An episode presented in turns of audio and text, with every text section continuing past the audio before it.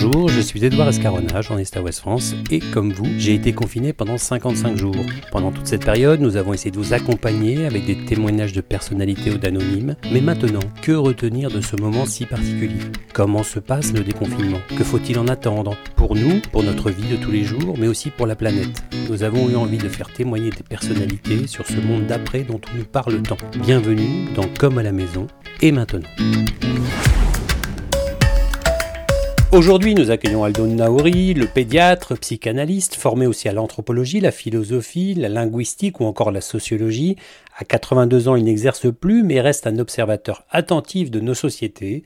Iconoclaste et parfois aussi controversé pour ses prises de position, il a écrit de nombreux livres depuis 40 ans, n'hésitant pas à bousculer le monde de la pédiatrie. Nous avons eu envie de savoir comment il avait vécu ce confinement et ce qu'il pensait, des traces qu'il pourrait laisser, notamment sur les plus jeunes. Bonjour Aldo Naori. Bonjour. Alors déjà, comment allez-vous après 55 jours de confinement? Je vais bien. J'ai tout fait pour ne pas être envoyé au cimetière parce que j'ai 83 ans et que mon Dieu, si j'étais tombé malade, ça aurait été catastrophique.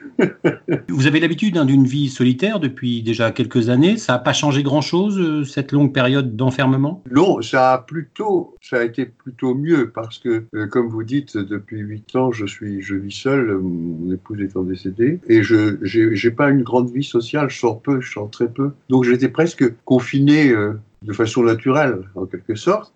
Et puis, euh, là, le confinement a fait apporter autre chose, c'est que alors qu'auparavant euh, je pouvais passer plusieurs jours sans avoir ni un coup de fil, ni un SMS, ni un mail, ni rien, là j'ai été inondé de messages, de mails, de coups de fil, de ceci et de cela, et c'est très, très amusant parce que vraiment j'ai été très occupé pendant tout ce confinement. Alors c'est un des enseignements de ce confinement, c'est qu'il y a eu un besoin de lien social, les gens ont eu envie de se parler, de beaucoup se parler. Alors ça c'est c'est le c'est ce qui apparaît au premier chef. On a l'impression que vraiment les gens ont besoin de se parler. Et euh, personnellement, je suis revenu de cette analyse en me disant qu'en définitive, c'est un sursaut de ce à quoi ils sont habitués. C'est-à-dire que euh, ça fait déjà euh, plus d'un demi-siècle, même plus encore que ça, que nous vivons dans le monde de l'image. Vous savez, l'image, c'est une chose extrêmement importante. L'image, c'est ce qui permet, en quelque sorte, de ne pas se préoccuper du réel. Et on prend un coup de réel dans la gueule. On prend un coup de réel dans la gueule sous la forme de cette, pandémie. C'est-à-dire que avec l'image, on finissait par éventuellement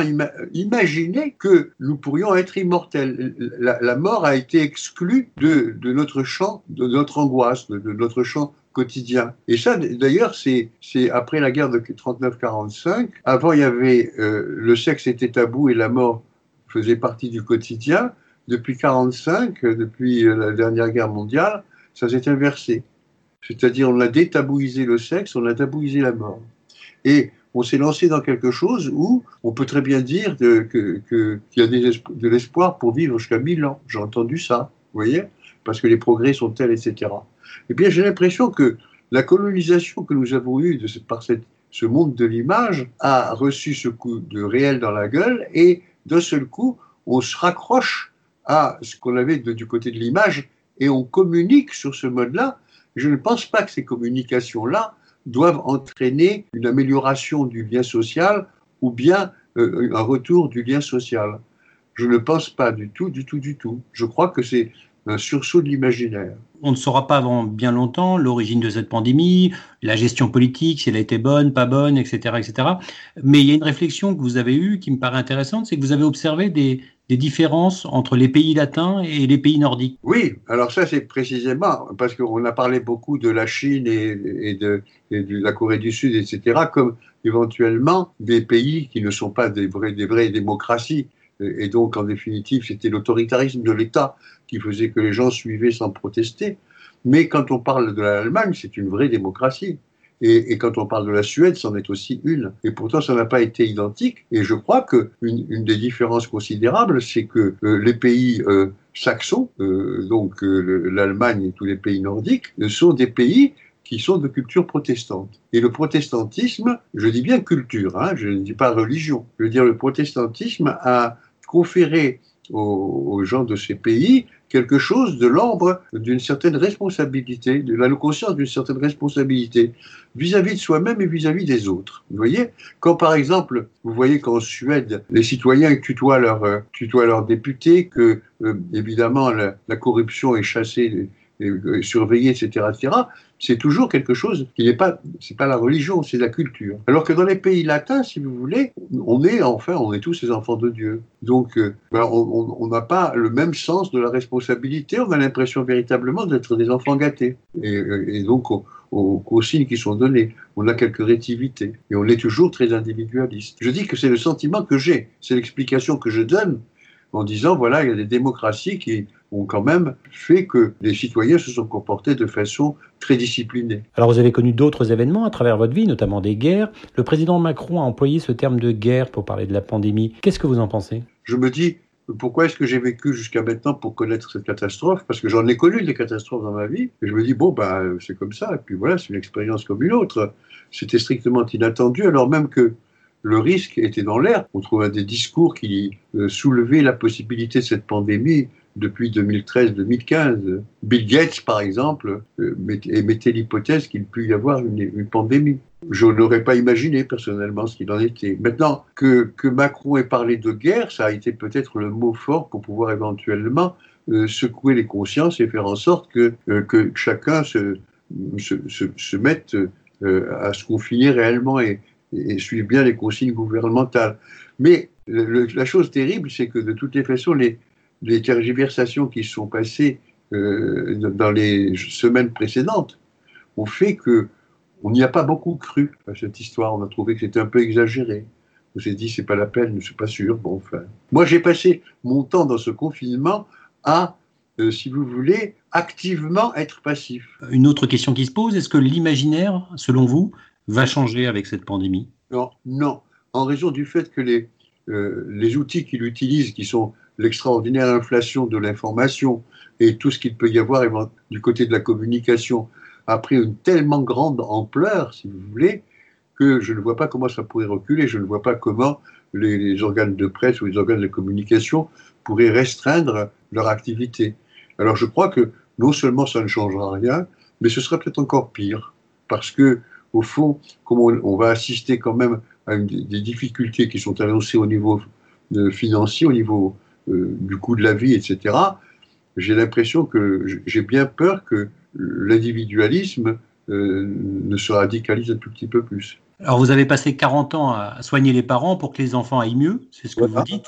Euh, cette période d'enfermement euh, contraint a-t-elle été une chance ou une, une malchance pour les familles ah, Ce que j'ai enregistré et qui m'a été communiqué par beaucoup de monde, c'est que, aussi curieux que ça puisse paraître, ce confinement a donné aux parents et aux enfants l'idée de ce que c'est qu'une vie de famille. Vous voyez une vie de famille dans laquelle les repas étaient pris à l'heure, que tout le monde était là, que, etc. etc.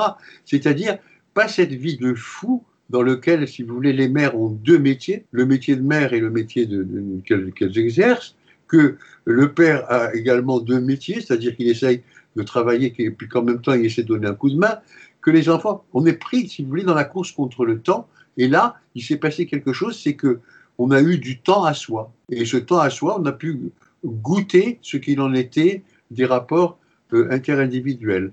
De ce côté-là, toutes les communications que j'ai pu avoir disent le côté positif de la chose. Alors il y a des parents qui ont dû donner des cours à leurs enfants pendant cette période aussi. Prendre la place du prof ou de la maîtresse, ça change quoi? Oh, Ils ont donné des cours, ils ont, ils ont aidé les enfants à se conformer aux consignes qui sont données par les enseignants. Mais ça change simplement que, bon, on ne peut pas dire que le parent a remplacé l'enseignant on ne peut pas éventuellement dire que c'est une solution idéale, parce que de toutes les façons, les échanges qui se passent dans un milieu scolaire euh, dépassent largement le simple enseignement. est-ce si grave que ça de ne pas avoir d'école pendant deux mois ou d'avoir une urgence à les réouvrir? Oh, Je pense que ça n'a pas grand-chose.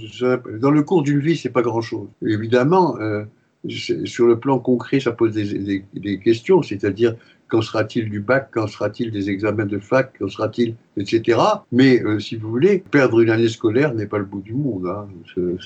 Ça n'a jamais euh, vraiment pénalisé les individus. Et dans le développement de l'enfant, le fait d'être à l'école, de voir les copains, d'être privé de ça, ça change des choses? Les, enfants s'adaptent très vite. Hein. C'est leur, leur, grande qualité. C'est-à-dire, en définitive, si vous voulez, ils font avec.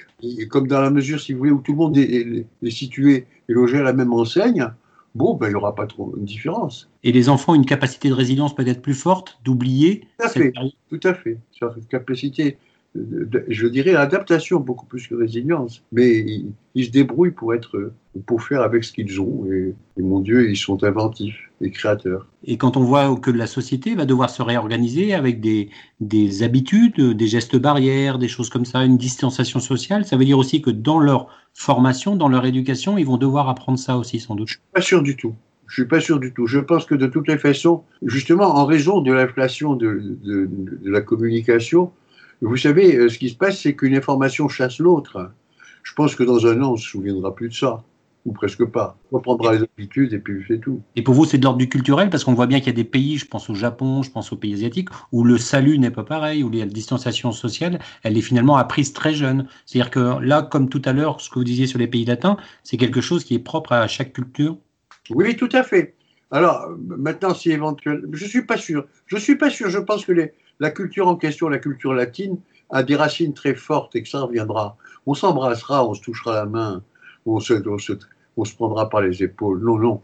Je ne vois pas en quoi un événement comme celui-là va changer les habitudes culturelles latines qui, sont, qui ont des ancrages extrêmement profonds. Et quand on entend beaucoup de nouvelles anxiogènes pendant plusieurs semaines, ça peut avoir un impact quand même sur des, sur des plus jeunes? Ça dépend comment Dans la mesure, si vous voulez, où tout le monde est logé à la même enseigne, l'impact n'est pas aussi fort que, que ça aurait été si précisément on avait été soi-même victime de quelque chose.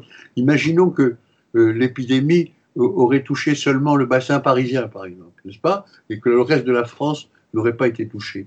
Là, vraiment, ça aurait eu des effets. Mais comme tout le monde est dans cet état-là, aussi bien en France que dans le monde entier, tout cela est vécu sur le mode de bon, c'est une catastrophe qui arrive, ben, euh, on va faire le gros dos et on attendra que ça passe. Et le fait de pouvoir le vivre au sein de sa famille, c'est quelque chose de plus rassurant peut-être, de plus confortable? Bien sûr, bien sûr, bien sûr. Bien sûr, on est avec ses proches. Et moi, je, je constate simplement, par exemple, que mes enfants m'appellent tous les jours, alors qu'auparavant, ils pouvaient rester 15 jours sans m'appeler. Vous voyez? Bon, évidemment, ils sont inquiets pour moi à cause de mon âge, mais dans la mesure où ils savent que je suis euh, discipliné, que je suis confiné, que je bouge pas, ben non, ben ça, fait partie de ce qu'ils ressentent comme important dans le lien qu'ils ont à moi.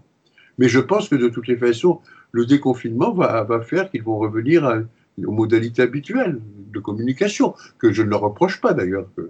Ils sont tranquilles pour moi, ils savent que je suis autonome, bon, et, je leur fais pas, il n'y a pas de demande. Donc, donc, pour vous, ça fait partie des péripéties de la vie et c'est ce qui construit finalement les gens. Voilà, tout à fait. je pense vraiment que euh, tout ce qu'on a pu avoir comme éléments d'information de tous les côtés, là encore une fois avec une, inflation de la chose, eh bien tout ça va, être comme, comme, comme, un soufflet que ça va retomber. Eh ben merci beaucoup en tout cas, Alno Nauris. Merci beaucoup à vous aussi. À très bientôt. Au revoir.